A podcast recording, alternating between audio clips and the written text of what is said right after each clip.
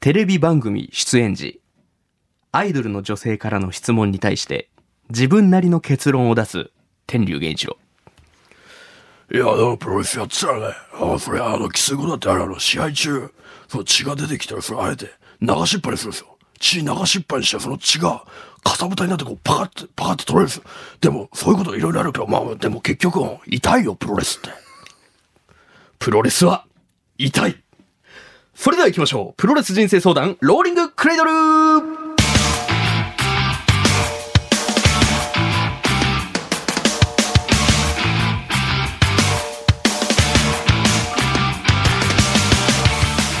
全国3000万人のプロレスファンの皆さん、そしてそれ以外の皆さん、福岡吉本ザ・ローリングモンキーの武蔵です。この番組はその名の通り皆々様が日々抱える悩み誰に言うまでもないけどモヤモヤすることなどをプロレス的解釈で解決していこうというチャレンジングなポッドキャスト番組となっております。さあ前回に引き続き悩みこぼれまくりのゲスト紹介しましょう。こちらの方です。尾張名古屋は城で持つ。井内洋平お願いしますどうも、ケビチアナウンサー、ゆうちゅうへいです。来ましたありがとうございます、名古屋出身です。名よろしくお古屋願いします。出身ということで、名古屋なんですね。名古屋です。18年。18年。はい愛知県体育館。愛知県西尾市中央体育館。全部それで、西尾市知ってるんですか？西尾市知ってんの？名古屋国際会議場。すごいな。ねえはあ、ひな壇になってて見やすい。オタクってやっぱすごいっすね。尊いわ。尊いです。これちょっとあるんですよね。出身地とか言われたら、そこのプロレス会場をまず考えはいちゃうみたいなのがあるんですけど。すごい。だってもう福岡で初めて西尾って聞いたもん。初にしよう初西尾。いただいちゃいましてありがとうございます。はいはいさあ、ということで、ゆうちゃんな、前回は、えー、悩みの部分はいをちょっと軽くさらわしていただきましたけども、はい入社、えー今9年目、はいそうですということで、KBC では数々のスポーツ実況を担当していらっしゃいます。野球にとどまらず、アビスパ、ね、サッカー、ゴルフ、さらに世界水泳なんかもやってるということですけども、まあ、なんでしょうね。一番好きなのは結局車っていう話が、あの、1回目で、まあはい。改めてやっぱし、うん。分かったというかはい。知らされたんですけど、はい。車といえば、ゆうちさんついに、昼間にというお昼の番組で、ああありがたいですね。ね、車のことをはいひたすら喋る、そうです。でやってらっしゃるじゃないですか。毎週金曜日お昼12時からあ生放送で。あ、しっかり告知してありがとうございます。ここの影響力はさておき。うん。どうですか？車の番組をやってみて。すごい楽しいですよ。あ本当ですか？ラジオスタジオではい40分ほど生放送するんですけど、はいはいはい毎週僕が一曲一曲全部選曲をして、ディレクターと一緒に、はいはい、はい。40分間ラジオの前で僕の助手席に乗っていただいてる感覚になれる番組。はい。精神論。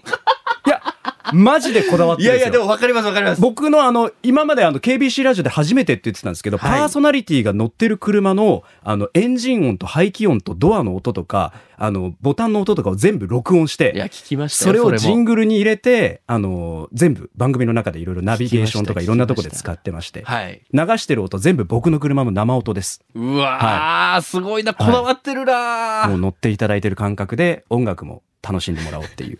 でもやっぱシュッとしてるイメージがありましたし、普通にシュッとって何ですか？いや、でも本当に端正で、はいはい顔もかっこいいじゃないですか。僕そういう、あの、枠でやってないんですけど。いやいやいやいや、はいでもそれそれはもう第三者目線で、はいそっちの方に分類されると思いますし。それもじゃあありがたく頂戴するという形ですね。はい。はい。で、車への熱とか、はい収録前も、まあまあ車のこと喋ってたじゃないですか。いや、抑えてますよ、だいぶ。だいぶ抑えてたでしょうね。はいだってもう、ね、BB リカさんがもう今にも始めるぞって顔してる中で、どんどんどんどん喋ってた、まあそのシュッとしたイメージとは裏腹はい。にそういうちょっと無邪気じゃないですけど、はそういうとこもあるんだぞはい。という昔から好き感じはしましたけども、まあそんなゆうちゃんなんかちょっと車のことでもちょっとお悩みがなあるということで、はい。この CM の後、居内アナの悩みを本気で解決していきたいと思います。よろしくお願いします。お願いします。沢田幸二ばい。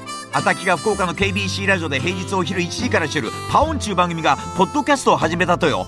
名前はパオンくだらないポッドキャストゲなえ？まだ聞いとらんとね。血と汗と涙を流しながら喋りよるのがわからんとかこのバカチンがさあ、ということで、ルールを説明させていただきたいと思います。試合は時間無制限一本勝負でございます。ジャッジはゆうちアナ自身がレフェリングをしていただきます。僕の相談を受けて、納得いった、すっきりしたということであれば、参りました。納得いくかしょっぱい試合しやがってということであれば、出直してこいと、はっきりおっしゃっていただいて大丈夫でございます。理解いただけたでしょうか？はいありがとうございます。さあ、ということで早速、井内あなたのはい第一試合、はい試合を開始させていただきたいと思います。今回の対戦カードはこちら。武蔵 VS 車以外に情熱的興味が湧かず、日々の業務に支障が出ている井内アナさあ、ということで、はい早速もう車の話にはなるんですけど、はい。車が好きなのは僕ももちろんね、知ってはいたんですけど、はいはいきっかけは何だったんですか？えっ、と、父親の影響ですね。父親さんが好きで。はいええ今年父親53なんですけど、はい。えっ、と、そんなに年がこう離れてない父親で父親が車が大好きだったんです、若い頃から。はいはいはいで、僕を小さい頃から助手席に乗せて、なるほど。いろんな車に僕もあのソアラとかクラウンとかスープラとか昔いろんな車の助手席、のはい、乗せてもらったんですけど、はあその助手席で父親と反対車線を走る車の車を当てるっていうゲームをやってたところから車好きが僕スタートなるほど。してます。でもそれは確かに男の子って結構車通るじゃないですか。そうですはい僕もおじいちゃんの車に乗せられて、車の名前ちょっと覚えたみたいなのはいはいあったんですけど、うんちょっと聞くところによると、はいあの、利きテールランプができある。あ、はいはいはいはい。できます。あっさり。はい。利きテールランプ。だから、後ろのライトってことそうですね。後ろのライト、あの、日中は余裕ですよ。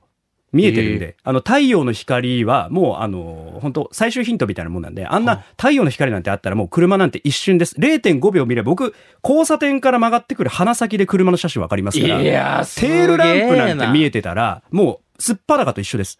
はあ、丸見えだぞと。あの、自分のお父さんお母さんはいが雑踏の中にいて、あ、おとんいるわってわかるじゃないですか。あかりますわかあの感覚です、僕、車に対して。車は両親。そうです。すごいな。愛は本当に伝わったんですけど。はいえ今って乗ってる車何台目なんですか？今、自分で買った車が今、3台目ですね。?3 台目？はい。9、ん ?9 年目で3台目でしょ？だから8年で3台ですね。すごいな、はいだいぶ、で、なんかその車のことに関しては、なんか名前をつけてるっていうのも情報回ってきまして、はい。3代目がカレコ。あ、カレコです。カレコっていう車の名前なんですかそのえっと、僕が呼んでますね。あの、乗る前に必ず話しかけるんですけど、ちょどういう感じで話しかけるんですか？カレコ、今日もよろしくね。あ、そうです。っていう感じですね。そういうパターンのボイスなんや。はい。カレコ一緒行くぞとかじゃなくて。じゃないです、じゃないです。カレコ。いい男風なんや。女の子ですから。ああ、なるほど。はい。えー、え、1代目、2代目とかも名前つけてた1代目がフォーコ。フォーコ。フォーコ。ほう。あの、タイのフォーです。フォー。あ、4。フォー、4。1代目なのに。フォー。はい。はフォーコです。いやいや、もう頭おかしくなる。頭おかしくなる。で、2代目は？あ、2代目カイコです。カイコ。カイコ。あ、じゃあ全部女性。あ、そうです。僕は、あの、はい。全てえーはい。で、次が4代目？次買うとしたら、まあ、4代目になりますああ、ね。なるほど。はい。まあ、名前とかはまだ。まあでも、買ってはないですもんね、まだ。そうですね。やっぱ、会った時のファーストインプレッションですよね。はい。恋と一緒みたいなことなんですか？だから、お別れする時はすごく寂しいですよ。僕、だから、1代目、2代目と別れる時は、全部泣いてます。ええああ、まあそうか、でも愛があったらそうなるやかっ。ぱり、次乗っていただく方がどんな方かっていうところを知るまでは納得できないんで、おおその元カノの新しい彼氏みたいな。元カノ結婚したかなみたいなことですよね。やだからね、要はね。これ沢みたいな歌作れるんやな、この人。すごいな。ええまあそんなもう、とにかはいくでもアナウンサー夢あるなと思いますね、これ聞いたら。すごい稼いでらっしゃるんですね。いやいや、まあ、その、買い方がうまいって自分で言うのもなんですけほどう、しっかり売れる車を買うっていうところが僕の信条なので、下取りで出して。そうです。なんで価値の残りやすい、世間的にその皆さん車好きが欲しがる車を買う。なるほど。なんか買い方もね、ちょっとそういう真面目なお買い物されてるはいというような感じしますけども。ね愛車好きって言ったら僕はあの1台を結構長く乗るイメージもあったんですけど、そういうパターンもあるんですね。本当はそれがいいですよ。あ、そうなんだ。だって、宝庫と蚕とだって僕はお別れはしたくないですよ。一夫多妻制をね、認めてくださるんだったらいいですけど、海外チックにね、もう。僕はだから経済的に一夫多妻制無理なので、なるほど。もう必ず一人とっていうことなはあので、でもだんだんこう経済的な余裕と自分の中の余裕が出てきて、二代目変えるんじゃないかっていうのが最近のはあ流れではあるんですよ、ね。いや、もうこれでね、僕ちょっと調べさせていただいたんですけど、アナウンサーで車好きの方いるのかなと？あ、いますいます。はい。で、これご存知かもしれないです。えー安藤弘樹アナウンサー。アンディさん、はい。はい。はい TBS を辞めて、現在フリー。はい。で、あの、45台以上はい乗り継いでいる。すごいですよね。で、それがもう、はい車好きってのが発展して、日本カー・オブ・ザ・イヤーの選考委員を務めるまでっていう情報も。一度お会いしたいんですよ。まだお会いできてな。お会いしたことはない。え、井内さんは、じゃあ、この安藤さんのような存在にちょっとなりたいみたいなのあるんですか？いや、憧れますよね。日本カー・オブ・ザ・イヤーの審査員ですよ。いや、確かに。すごくないですか？いや、めちゃくちゃすごい。だって、車とかに、うん特に詳しくない僕でも、カー・オブ・ザ・イヤーっていう言葉は、1万パーセントどっかで聞いてる。そう、その年の一番優秀な車を決める投票権を持ってる、審査権を持ってるす方ですから。ごい。な。すごいですよ。はあ、じゃあ、井内さんもゆくゆくは車極めてここまで行きたいというのもあるということで、まあちょっと悩みに入っていきたいなというふうに思うんですけど、まあこの悩み、えー、ちょっともう一回振り返っていきたいんですけど、車以外に情熱的興味が湧かず日々の業務に支障が出るっていうのを最初に見たときに、はい。車好きっていうのはもちろんわかるんですけど、冒頭の1回目で触れましたけど、ちょっとこれって本音なのかっていうのがちょっと一個引っかかりまして、まあこのプロレス人生相談相手はまあ僕5年目の、まあまだ売れてないですけど、福岡吉本の芸人であるわけじゃないですか。うはい。僕と喋るということで、ちょっとこう、面白回答みたいな、うんちょっと番組に合わせてきてくれたんじゃないかなっていうのをう、まず一つ。うん、多分にありますね。ね。あ、そうですよね。やっぱイメージとしては、じゃあちょっと間違いじゃなかったっていうのは今うんうん、気づけたかなと、間違いないです。はい。思うんですけど、はいまあそれも井内さんの性格なんで、はいまあそれはそれでいいとして、はい最初これ本音じゃないかっていうのを思いました。はいで、そこで、ほちょっとね、先輩にヒアリングして。コメントをいただいております。はい。グローバルタグシリーズなんで、はい。いろんな方とはい。ヒアリングしました。この方のコメントをお聞きください。はい。普通にアンケート取るじゃないですか、はいはい悩みについて担当直入に今あなたの悩みは何ですか？ただその三沢さん筋肉のことをこう2つ、はいはい。ちょっとちょけた感じで面白い感じの右足だけ太くならないみたいうん。はいはいはい。などうしようもならないやつを送ってきてて、はいでこれだったら番組的に多分あの発展しないからはいちょっと真剣なのあるだろ一つぐらいって言ったうん。らポロッと出してまんまと、はい、まんまと出ましたけど。井内さんもそんな感じ。全く同じパターンで車のこと2つ書いてズマクラッチさんが攻めたらポロッと出てくるっていうまあでも、多分ね、結局は、真面目なんだと、二人。根はみ。三沢さんもうん。えじゃあ可愛げがなかったりするんですかね先輩からしたら可愛くはないね。初めてできた男性の後輩は井内なんですよ。が可愛くない可愛くない。筋肉パイセンですこういう風にまあでも、僕から言わせてもらうと、はい三沢さんの僕に対しての可愛くないも、もう面白くなると思ってそう言ってますよ。ああ三沢アナもあこのちょっごと結婚するまでだって僕のこと飲み連れて行ってくれたりとか、遊びに連れて行ってくれたりとか、相当面倒見良かったですから、先輩。この番組の収録だ、はい。みたいな感じで言ってるんじゃないか。僕もそ、なんかすごく今通ずるものがありました。ただはい。ただそうおっしゃってますけど、はい。ここだけ切り取ったらそうかもしれません、はい。これオフエアの時も、はい。あのもちろんあるんですけど、はい。マイクを何も録音してない時間で普通にさアナと喋ってる時もあるんですけど、はいはい。だからそのコロナ禍のはい。ズーム会議みたいなのやった時に、はい。こう映るじゃないですか、はい。お顔が、はい。自宅からそれぞれ、でアナウンサー会議みたいな時に、はい。居内さんがなんかそのシックな感じでなんかメガネのようなものをかけてはい。よろしくお願いしますみたいな感じで入ってきたみたいなのがあったらしいですよ、はいはいはい。そこも本当に可愛くなかったって言ってたんで本当に可愛くないと思ってる部分もあるんですよ。三沢さんも確かにねわかんないですよ。別でもちゃんと本当にそういう部分もあるじゃないかなっていうのは思う。はい。はい。という、とりあえず筋肉パイセンからのだったんですけど、それこそね、はい最初のあのーリンガーナ風で紹介してますけど、1回目の方で僕言いましたかね、政党と異端の狭間で揺れ動く本格派、はい。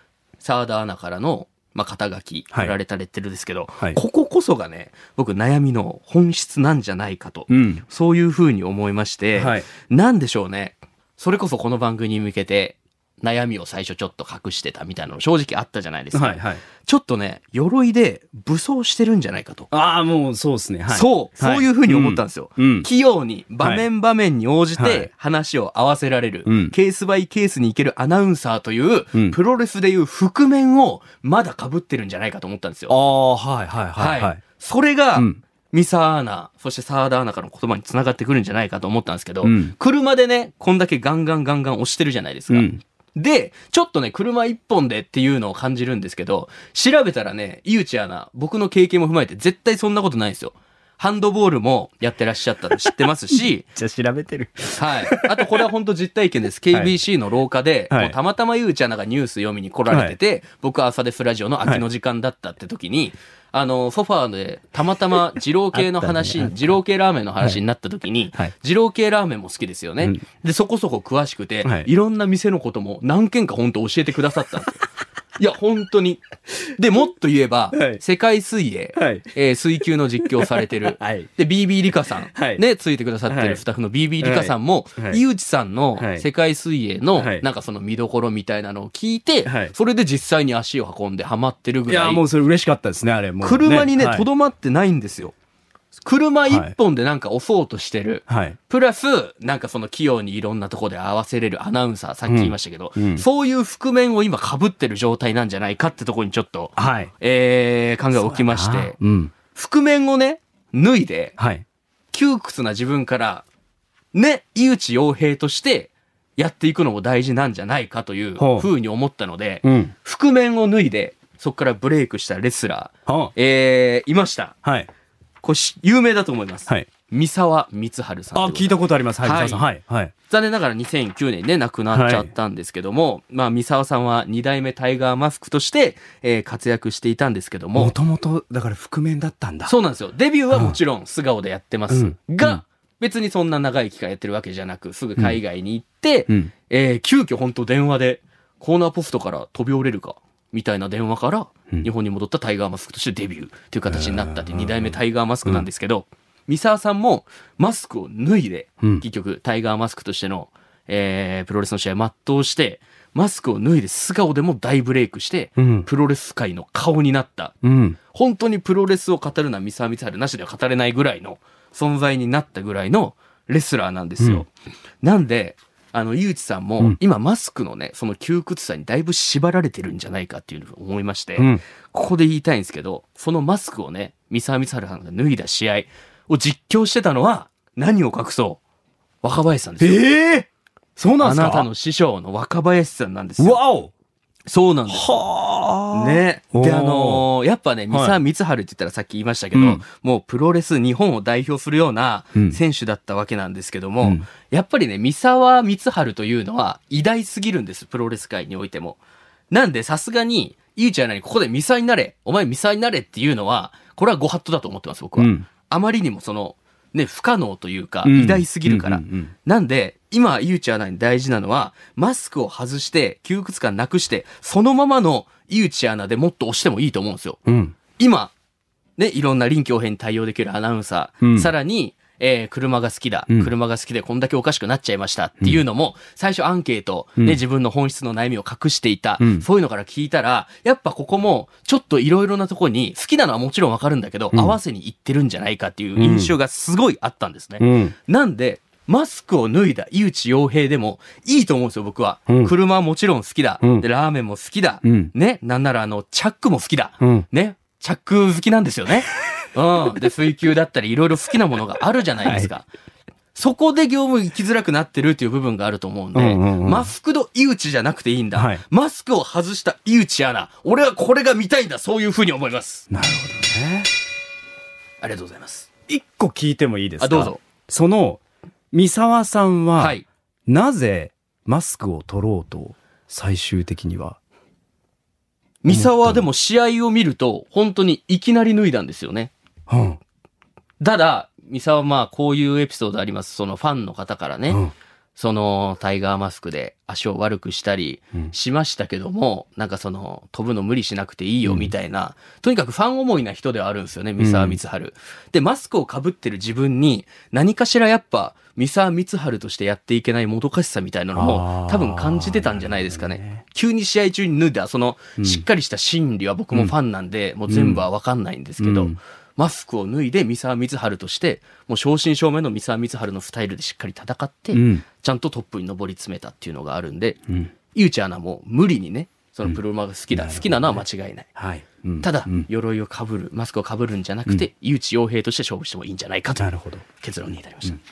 さあ、ということで、この相談を受けて納得いった、すっきりしたということであれば参りました。しょっぱい試合しやがってということであれば、出直してこいと、大いに言っていただいて大丈夫です。ゆうちアナウンサー、お願いします。参りました。あどうです。今最後の一押しのね、やっぱその、なんで脱いだかっていうところがずっと気になってて、そこがなんかすごく分かって、それがさらになんか僕のこう今持ってる心境により重なったら、すごくもっと世界が広広がるんだろうなっていうのはすごく感じました。三沢大河以外にも、まあ、スーパーストロングマシーンという選手もいますけど、うんもう自分からマスク脱ぐって、うん。意外と昔あったんですよね。うん。そこってやっぱ何か自分自身で戦えてないということに対しての、マスクマンなりの、まあ、マスクマンで行くっていう選手ももちろんいるんですけど、もどかしさみたいなのもあったんじゃないかなっていう。そっか。だからもっと真のうんユージさんを出したら、魅力がもっと出るんで、さらに素敵になるんじゃないかなと。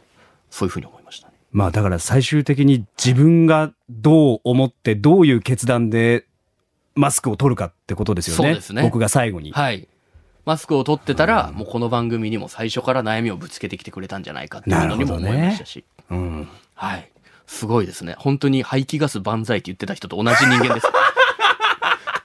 嬉しいですけど、こっちも。排気ガス万歳は本当なんですよ。あの、車と一緒に住みたいのは事実なんで。はいそうなんですけど、まあ確かに本当でも本質ついてると思います、そうですね。車好きなのはいいけども、うんもっと破っていろんなものをアピールしていったらいいんじゃないかって逆にだからそういくことによって、はい今度ね、器用さも欠けてきちゃうかもしれないし。そうですね。ね。だから面白部分っていうのは増えてくると思うんで、うんそこからまた昼間にみたいに別の、うん。次はラーメンで番組行った自とか分で面白くしようとしてるから良くないんだ。そうです。素でいいんですよ。もっと周りを信用しよはい。